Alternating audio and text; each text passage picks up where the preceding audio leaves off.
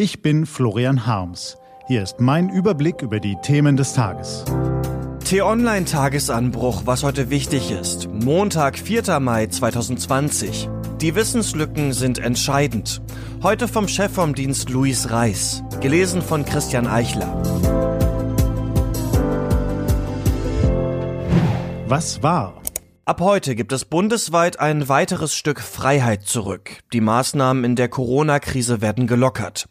Einige Schüler dürfen wieder zum Unterricht. Wenn sie einen neuen Haarschnitt genauso nötig haben wie viele in der T-Online-Redaktion, dann können sie wieder zum Friseur. Am Wochenende gab es hitzige Reaktionen zu beobachten, die einen schlugen Alarm. Das ist doch alles viel zu riskant.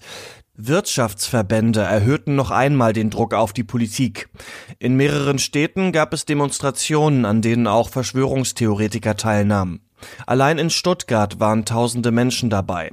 Sie merken, die Corona-Debatte wird immer unversöhnlicher geführt und immer mehr Menschen glauben zu wissen, was in dieser Situation das Richtige ist.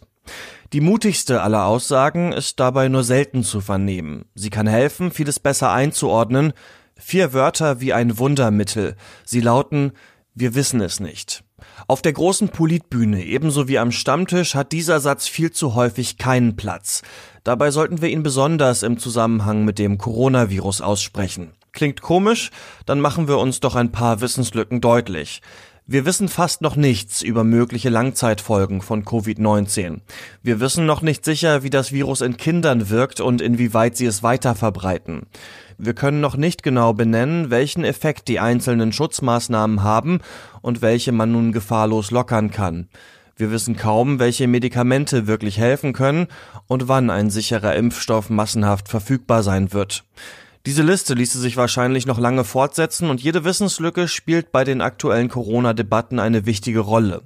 Die Aussage, wir wissen es nicht, sollten wir aber auch zulassen. Und Politik und Wissenschaft müssen immer auch deutlich benennen, was sie nicht wissen, wenn sie sich auf Grundlage von einzelnen Studien vortasten oder bloß eine Meinung formulieren, dann muss das klar sein. Irren sie sich, geht sonst viel Vertrauen verloren und das treibt Tausende in die Arme von Verschwörungstheoretikern. Gleichzeitig gilt nicht nur in der Krise, Abwägen ist keine Schwäche. Wer seine Meinung aufgrund neuer Fakten ändert, der handelt verantwortungsbewusst. Und etwas ganz offen nicht zu wissen, ist deutlich besser als überzeugend Quatsch zu verbreiten. Was steht an? Die EU startet eine internationale Allianz zur Finanzierung von Impfstoffen und Arzneien gegen das Coronavirus. 7,5 Milliarden Euro sollen heute ab 15 Uhr auf einer Online-Geberkonferenz eingeworben werden. Kanzlerin Merkel hatte bereits am Wochenende einen deutlichen finanziellen Beitrag aus Deutschland zugesagt. Die Initiative kommt spät, das internationale Wettrennen um Impfstoffe und Medikamente ist längst eröffnet. Die größten Produzenten, Indien, China und die USA, haben bereits angedeutet, zuerst ihre eigenen Bürger zu versorgen.